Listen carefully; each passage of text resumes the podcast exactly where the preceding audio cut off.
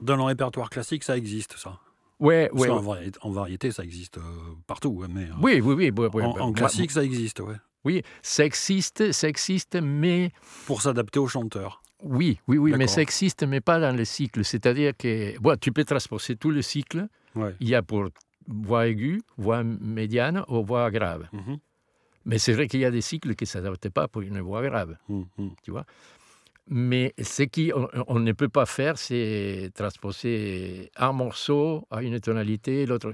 Parce que les cycles Il faut qu'il y ait une ont une cohérence Ouais, harmonique, tu Ouais, vois. ouais. Donc là, hier, j'étais en train de travailler ça, donc pour voix médiane. Et ça va, ça va, ça va, oui, je peux tenir la route, mais il faut que je recommence à vocaliser et tout. D'accord. Mais disons que oui, la voix a baissé un petit peu, mais j'ai aussi un autre- une autre chance qui est vu. À baisser en tonalité, tu veux dire, mais pas, oui, oui, pas oui, en oui, oui. Déjà, jamais, j'ai jamais eu les aigus faciles, tu vois. D'accord. mhm. Et, et pour moi, les, les- les auditions pour rentrer dans, dans des opéras ou des, des chorales comme ça, j'ai fait très très peu d'auditions. Et même j'ai fait une audition parce que euh, tu sais qu'il y a eu des, des changements de direction au théâtre à l'Opéra de Bordeaux. Mhm. Et un qui, qui était très important, c'était l'arrivée d'Alain Lombard, Mhm. un grand musicien, tu vois, un grand chef. Mhm. Et le- les choses qu'on a jouées avec lui, euh, c'était, moi je me rappelle toujours, et c'était très contradictoire Mhm. avec lui. Il y a eu un moment quand il est arrivé, euh, il est arrivé à l'orchestre, Mhm. mais tout de suite il, ça détend sur l'opéra. Et donc il y a eu une audition de contrôle, il y a eu 50 personnes qui ont été éjectées de l'opéra. Bon, c'était l'époque des Chavannes-Delmas, tu vois, donc euh, c'était son projet social, politique social. Bon, il a, ré- il a récupéré tout le monde, tu vois. Euh, Mais quand même, moi, j'étais viré. Et j'ai dû passer une audition pour récupérer mon poste. Parce qu'il s'est passé que j'ai passé l'audition et j'ai choisi un air euh, qui m'arrangeait moins, mhm.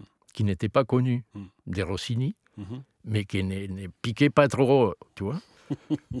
Et donc après, il, a- il a parlé avec un des chefs de service. euh, il a dit bon, ben, euh, bah, c'est c'est- quoi un chef de service? Oui, bon, un chef de service, ça peut être le chef de chœur. Donc, dans, un opéra, c'est comme un paquebot où tu as le chœur, tu as le ballet, tu as l'orchestre qui normalement est en dehors de l'opéra, mais qui vient jouer à l'opéra. Tu as le service technique de la scène, tu as le service, euh, le service administratif, environ euh, 370 personnes. Ok. Je ne sais pas maintenant, parce que ça fait cinq ans que je manque de là. et- Euh, Mais, mais c'est environ ça. Donc c'est c'est un, un paquebot assez important. Mhm. Et avec tous les, le- le- le- le- le- le- les conflits et les, les complications qu'il peut avoir. hein. Et euh, donc, euh, tu as une direction normalement. Mhm. Et le directeur général a euh, un directeur artistique, un directeur technique. Tu as déjà tu as trois, trois niveaux, niveaux et un directeur administratif.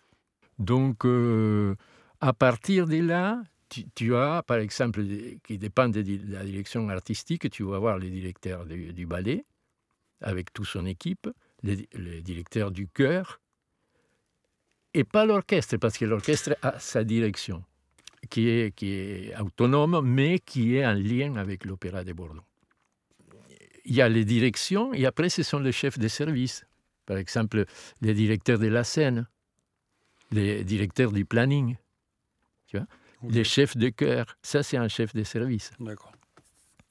Et donc, bon, l'anecdote, c'était que je suis par, par, par ailleurs, que mon audition, c'était très... Je déteste les auditions, mais cette audition en particulier, attends, j'étais en train de me battre pour mon poste, quand même. tu vois, du jour au lendemain, on te vire. Tu vois. Et la réponse de Lombard, c'était...